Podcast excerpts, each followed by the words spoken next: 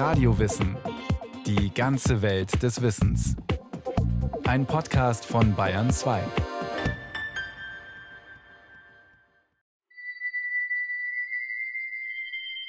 I guess that's it. Yes, I guess that's the thing directly in front of me. Well, I've never seen anything like it. The color is sort of yellowish white. Langsam kriecht die weißgelbe Masse auf die Schwammerlgruppe in der Waldlichtung zu. Ohne Gefühl, ohne Zögern, unerbittlich. Eine Schleimspur hinter sich herziehend.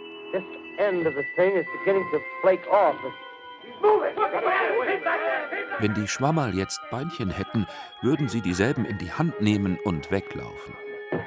Ladies and gentlemen, this is the most terrifying thing I've ever witnessed. Ladies and gentlemen, it's indescribable. I can hardly force myself to keep looking at it. Da Schwammerl aber weder Füße noch Hände haben, müssen sie stehen bleiben. Das schleimige Monster klettert an ihren Stängeln hoch, dringt in die Lamellen ein, breitet sich auf den Schirmchen aus. Ein schreckliches Ende. Die Schwammerl fallen um. Das Schleimmonster ergießt sich über ihre Körper, bedeckt sie mit zersetzenden Enzymen und verdaut sie bei lebendigem Leibe. Nein, man möchte kein Schwammerl sein, wenn so ein Schleimpilz auf die Jagd geht. Wirklich nicht. Aber was genau ist da eigentlich über die Schwammerl hergefallen? Ein Tier? Eine Pflanze? Ein außerirdisches Wesen? Nein, ein Myxogastria, auch Myxomyceten genannt. Also man muss sie wirklich als was ganz Separates, Eigenes betrachten. Der Name Schleimpilz ist irreführend, es sind wirklich keine Pilze. Also doch, ein Wesen von einem anderen Stern? Konstanze Bensch ist Wissenschaftlerin am Botanischen Institut der Ludwig-Maximilians-Universität München. Die Pilzexpertin, die Mykologin, verwaltet seit ein paar Jahren eine der größten Schleimpilzsammlungen der Welt und hat dabei gar keine Angst vor ihren Schützlingen. Also Schleimpilze sind was völlig Separates. Sie haben natürlich in ihrem Lebenszyklus Strukturen, die sowohl an Pilze erinnern. Sie bilden Sporen, sie bilden Fruchtkörper, das stellt sie den Pilzen nahe. Sie bilden begeißelte Stadien, die es bei Tieren auch gibt, so ähnlich wie Amöben oder Urtierchen. Pantoffeltierchen, solche Strukturen findet man auch bei Schleimpilzen, deswegen hat man sie eine Zeit lang auch Tieren zugeordnet. Tatsächlich sind sie was völlig Eigenes, eine sehr basale Gruppe der Eukaryoten, das sind Lebewesen mit einem echten Zellkern. Und äh, die haben sich halt im Laufe der Evolution parallel zu den diversen Gruppen von Pilzen, Tieren und Pflanzen entwickelt. Schleimpilze durchlaufen grob gesagt drei Entwicklungsphasen. Phase 1 Myxogastria als Spore. Schleimpilze beginnen ihr Dasein als staubtrockene Sporen. Kaum wahrnehmbar, weil Mikromillimeter klein. Die Sporen sind viele Jahre keimfähig. Sie stecken in totem Holz oder im Waldboden, ähnlich wie die Sporen von normalen Schwammern. Phase 2 Myxogastria als Megazelle. Wird es feucht und nass, verwandeln sich die Sporen in männliche und weibliche Zellen. Einige ohne, einige mit Schwänzchen dran, also ohne und mit Geißeln, ähnlich wie bei Pantoffeltierchen. Beide Zelltypen befruchten einander ein orgiastisches Ereignis. Bei normalen Lebewesen würden sich danach die Zellkerne teilen, nicht so beim Schleimpilz. Hier bleiben die Kerne intakt. Sie werden Teil einer Megazelle, eines Plasmodiums. Das ist eine Plasmamasse, das ist eine einzige Zelle, die zum Teil sehr groß werden kann. In der Natur sind sie meistens mehrere Zentimeter groß. In Kultur wurde es mal geschafft, sie sogar bis auf fünf Quadratmeter Größe, eine einzelne Zelle zu züchten, die nur von einer Zellmembran umgeben ist, keine Zellwand, wie man das von Tieren oder Pflanzen kennt. Sie haben auch keine abgrenzenden Zellwände im Inneren. Es ist wirklich eine riesige Zelle mit vielen Zellkernen. Das ist also das Besondere am Schleimpilz in seiner plasmodischen Phase. Plasmodien sind weder durch Haare geschützt noch durch einen Chitinpanzer. Dafür haben sie aber Farbe quasi im Gesicht. Das sind dann manchmal diese gelben Kleckse, die man auf Rindenmulch oder im, im, Fichtenwald auf Nadelstreu findet, wo sich dann manchmal die Wanderer, wenn sie es denn mal sehen, äh, wundern, was ist denn das? Genau, das sind die Plasmodien, aber das ist nur ein Teil des Entwicklungszykluses eines Schleimpilzes. In der plasmodischen Phase quellen Schleimpilze aus allen Ritzen, zum Beispiel aus sogenanntem Totholz, wo die Sporen eingelagert waren. Das Totholz blüht jetzt regelrecht auf. Nun geht Myxogastria auf die Jagd.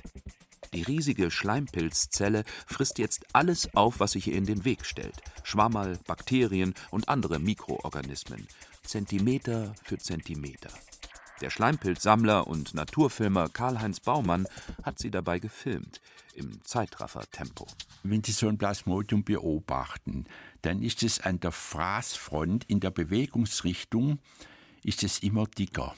Da nimmt es die Nahrung auf und das wird dann über das ganze Plasmodium verteilt. Das fließt dann nach hinten.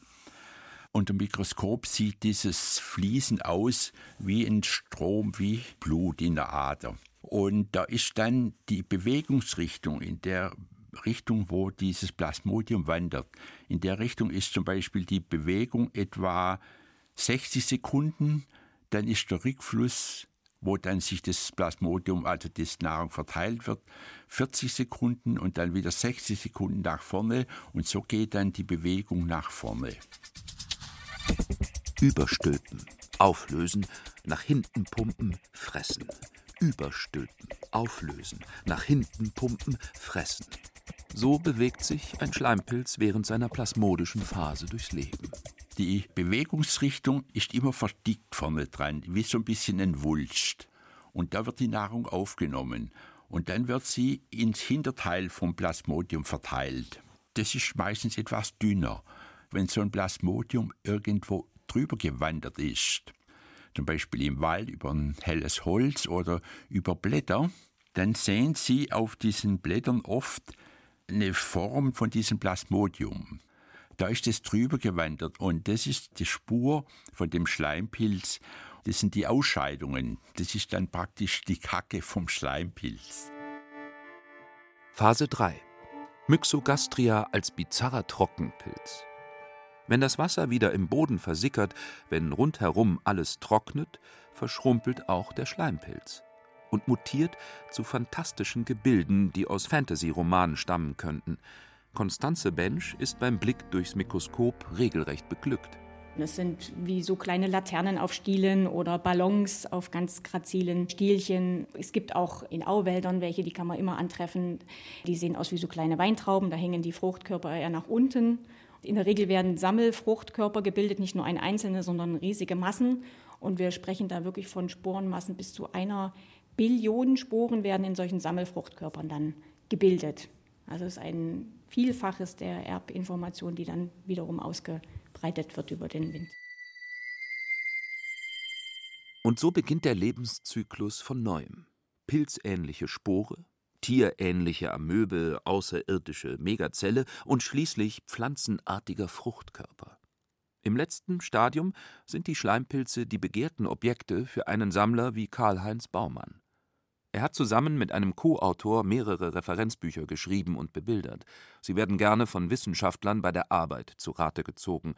Was fasziniert Baumann an einem vertrockneten Myxogastria? Also es ist vor allem die Schönheit. Es ist ja etwas, das in der Form, in der Farbe und in der Struktur so faszinierende Formen hat, dass jeder Fund ist wieder eine ästhetisch, ist wieder was Besonderes. Das begeistert natürlich und jeder möchte dann natürlich die schönsten finden. Da geht der Gesprächsstoff nicht aus.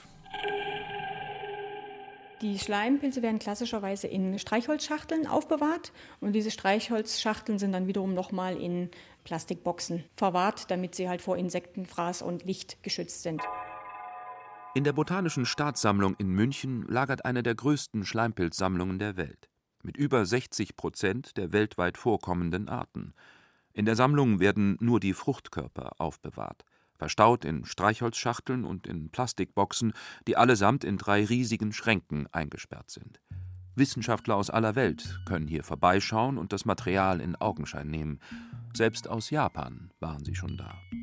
Wissenschaftler der Universität Sapporo haben im Jahr 2000 mit Hilfe der Schleimpilzart Physarum polycephalum das Tokioter Eisenbahnnetz nachgestellt. Physarum polycephalum ist griechisch und heißt übersetzt der Vielköpfige. In der ersten Stufe des Experiments musste der gelbe Schleimpilz den Wissenschaftlern erst einmal beweisen, dass er sich in einem kleinen Labyrinth zurechtfindet. Die haben also aus Kunststoff ein Labyrinth, 25 cm großes Labyrinth gehabt und haben diese Gänge mit äh, einem Nährsubstrat ausgefüllt und haben dann den Pilz in die Mitte dieses Labyrinths gesetzt. In Kultur ernährt er sich hauptsächlich von Haferflocken die liebt er als Futterquelle, als Nahrungsquelle. Und was hat jetzt dieser Schleimpilz gemacht? Der hat sich jetzt erstmal komplett über das ganze Labyrinth ausgebreitet, über die ganze Agar-Nährstofflösung. Das ganze Labyrinth, sämtliche Gänge ausgefüllt. Und dann haben die Forscher in dem zweiten Gang dann an die Ausgänge Haferflocken als Futterquelle gelegt. Und innerhalb kürzester Zeit hat dann der Schleimpilz jene Gänge verlassen, die nicht auf schnellstem Wege zu den zwei Futterquellen geführt haben. Er hat also seine Plasmastränge zusammengezogen und hat dann innerhalb kürzester Zeit die beiden Nahrungsquellen, die Futterquellen, auf dem kürzesten Weg miteinander verbunden. Da waren also die Forscher sehr überrascht, dass ja doch ein Organismus, der kein Gehirn hat, keine Intelligenz zugesprochen wird, äh, sich innerhalb kürzester Zeit so effektiv den kürzesten Weg sich raussuchen kann in dem Labyrinth. Selbst Mäuse waren nicht so effektiv, so schnell, was weiß ich, von einem Käsestück zum nächsten, das den kürzesten Weg zu finden in einem vergleichbaren Labyrinth. In der zweiten Phase wollten die Wissenschaftler herausfinden, ob Physarum polycephalum eigenständig eine komplexe Struktur ausbilden kann. Dazu brauchte es aber noch ein paar Haferflocken mehr und eine ganz bestimmte Landkarte. Die haben die Umgebungskarte von Tokio genommen und haben dann die umliegenden Städte mit Haferflocken markiert, je nach Größe. Also größere Städte, dort wurden größere Haferflockenmengen hingesetzt und kleinere Städte mit kleineren Haferflockenmengen markiert. Und dann wurde in quasi den Hauptbahnhof von Tokio der Schleimpilz reingesetzt. Und der hat sich natürlich wie auch bei dem Labyrinthversuch erstmal flächig ausgedehnt und hat erstmal das ganze Substrat wie so ein Pfannkuchen überwuchert.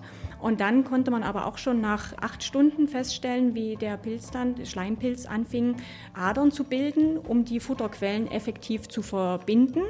Und nach einem Tag hatte er dann die Plasmastränge so weit zurückgezogen, dass dann wirklich sämtliche Futterquellen miteinander verbunden waren. Und jetzt kommt der Clou. Die Wissenschaftler haben die zurückgelassene Plasmastruktur mit dem tatsächlichen Schienennetz von Tokio und Umgebung verglichen. Die Ähnlichkeit war frappierend. Die Plasmastruktur war mindestens so ausgeklügelt wie das existierende Schienennetz, das von den Ingenieuren aber über einen weitaus größeren Zeitraum geplant worden war. Und das hat halt der Schleimpilz innerhalb von einem Tag quasi erledigt. Und das Besondere ist auch noch, dass er dann auch noch wie Art Notfallszenarien hatte. Wenn jetzt mal ein Strang ausfällt, dann konnte er dann einen anderen Strang die, oder eine andere Linie, einen anderen Plasmastrang, äh, die Verbindung dann auch wieder aufnehmen. Würde man Physarum polycephalum das S-Bahn-Netz rund um München nachbilden lassen, würde er die ausgelegten Haferflocken wahrscheinlich verschmähen. Das Münchner S-Bahn-Netz käme ihm viel zu ineffizient vor und anfällig für Störungen, so die Vermutung des Autors. Der Schleimpilz Physarum polycephalum ist einer der großen Helden der Bionik. Die Bionik beschäftigt sich mit dem Übertragen von Phänomenen der Natur auf die Technik. Das japanische Schleimpilzexperiment ist pure Bionik. Wissenschaftler gehen davon aus, dass Netzwerke für Menschen immer wichtiger werden, zum Beispiel Verkehrs-, Kommunikations- und Stromnetze. Je mehr Menschen aber miteinander verbunden sind, desto komplexer, anfälliger, instabiler werden diese Netze. Die Folgen sind bei Überlastung Verkehrskollapse oder Stromausfälle. Schleimpilze können dabei helfen, effizientere und letztendlich stabilere Netze für Menschen zu entwerfen. Schleimpilze sind beliebte Modellorganismen. Also das wird immer mehr genommen und die japanischen Forscher sind dann sogar so weit gegangen, einfache mathematische Formeln zu entwickeln, Algorithmen basierend auf diesen Ergebnissen aus dem Experiment, um das dann auch in Computersimulationen für andere Netzwerke anwenden zu können. Also zum Beispiel für die Planung von Stromnetzwerken oder Computernetzwerken. Versucht man jetzt diese Erkenntnisse in Form von Algorithmen dann auch anzuwenden, um solche Planungen effektiver zu machen. Wissenschaftler in Großbritannien haben mit Schleimpilzen aber auch schon musiziert. in den Labors des Instituts für Unconventional Computing an der University of West England in Bristol. Physarum polycephalum, der Vielköpfige, sendet nämlich schwache elektrische Signale aus, verursacht durch die Spannung zwischen der Innen- und Außenseite seiner Membran. Die Signale geben Auskunft über den Ernährungszustand und das Wachstum des Schleimpilzes. Die Änderungen der elektrischen Spannung lassen sich mit feinsten Elektroden in Töne übersetzen. Diese lassen sich wie bei einem Musikinstrument modulieren und verändern. Mit Lichtsignalen, die die elektrischen Ströme anschwellen oder abflauen lassen. Das hört sich dann so an.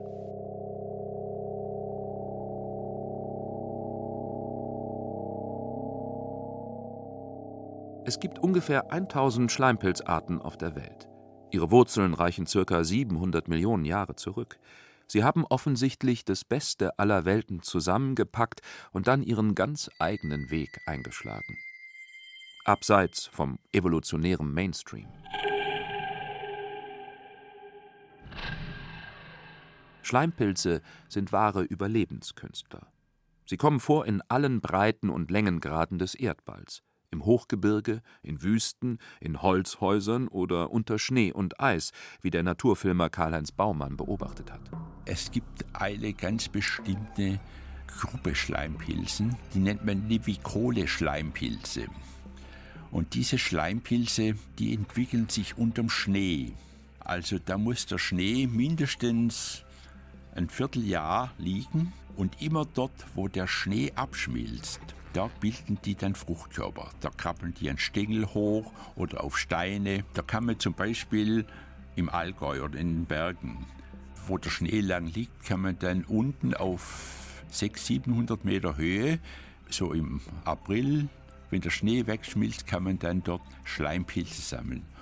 Und dann können sie, wie der Schnee weggeht, bis auf 2000 Meter oder noch mehr raufgehen und immer dort, wo der Schnee gerade wegschmilzt, dort bilden sich dann die Fruchtkörper der Schleimpilze, die sich unterm Schnee praktisch entwickelt haben. Wozu aber sind Schleimpilze eigentlich gut? Was machen oder können sie, um ihren Platz im Kreislauf der Natur zu rechtfertigen? Eine ganze Menge, sagt die Pilzspezialistin Konstanze Bensch. Mittlerweile weiß man, dass sie das Gleichgewicht in der Bodenflora halten zwischen Pilzen und Bakterien. Sie sind also sehr gefräßige Räuber. Sie fressen sehr viele Bakterien. Eine so eine Myxamöbe kann bis zu 200 Bakterien am Tag fressen und das Plasmodium natürlich entsprechend mehr. Und sie halten so das Gleichgewicht in der Bodenflora. Sie fördern auch durch Symbiose mit bestimmten Bakteriengruppen. Das Symbiose bedeutet, dass dann ein Bakterium im Plasmodium in der einzelnen Zelle weiter lebt. Also es wird nicht verdaut, sondern lebt weiter. Dass sie spezielle Bakteriengruppen fördern, die effektive Enzyme ausbilden können für die Zersetzung von Pflanzenmaterial, also für, für die Zersetzung von Zellwänden, für die Zersetzung von Holz. Und diese Enzyme nutzt dann das Plasmodium, um Nahrungsquellen in der Umgebung zu erschließen und versorgt dafür wiederum die Bakterien, die im Inneren leben, mit Nährstoffen und Wuchsstoffen. Und äh, dadurch wird so das Gleichgewicht in der Bodenflora gehalten.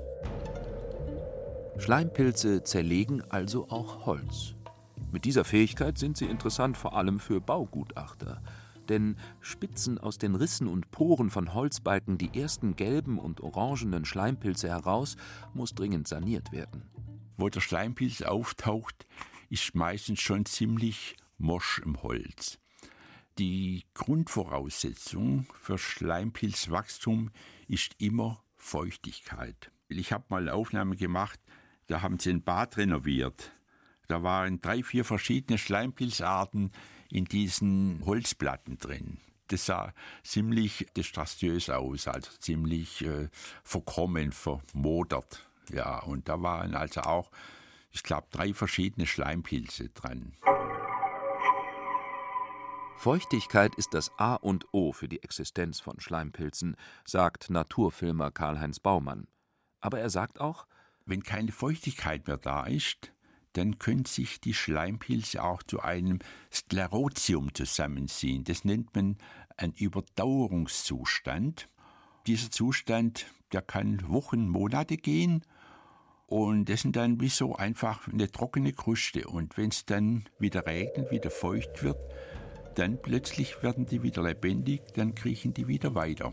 Und eine ähnliche Situation kann man manchmal im Winter finden, wenn ein morsches Holz aufbricht, dann kann man da so orange Kügelchen finden. Das ist der Überdauerungszustand im Winter. Und was ist mit der Wüste? Selbstverständlich gibt es auch in den trockenen Wüsten bestimmte Schleimpilzarten, sagt Pilzexpertin Konstanze Bensch. In der Wüste ist es wirklich faszinierend. In der Wüste können die mit ihren Dauerformen, die Sporen sind ja sehr äh, austrocknungsresistent, sehr klein und sind über lange Zeit keimfähig und die warten dann auch mit anderen Dauerstadien, die sie ausbilden können, können jahrzehntelang auf einen einzigen Regenguss warten und vollziehen dann ihren gesamten restlichen Lebenszyklus innerhalb von 24 Stunden. Also sie bilden ihre Plasmodien, bilden die Fruchtkörper aus und nach 24 Stunden werden die nächsten Millionen Sporen entlassen und dann warten sie wieder entsprechend lange, bis dann der nächste Regenguss kommt. Also es ist gerade auch die Wüsten sind sehr formenreich und sehr artenreich, was überraschend ist. Übrigens nicht davonlaufen, wenn Schleimpilze auftauchen. Cool bleiben.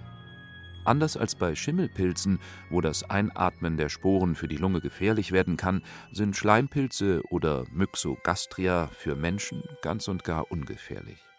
Jedenfalls ist das der aktuelle Wissensstand. Für die meisten Bakterien und Schwammerl im Wald bleibt Myxogastria allerdings immer gefährlich. So gefährlich wie die außerirdischen Monster aus Orson Welles Krieg der Welten. Sie hörten Schleimpilze, Überlebenskünstler und Wunderwesen von David Friedmann. Der Sprecher war Thomas Leubel.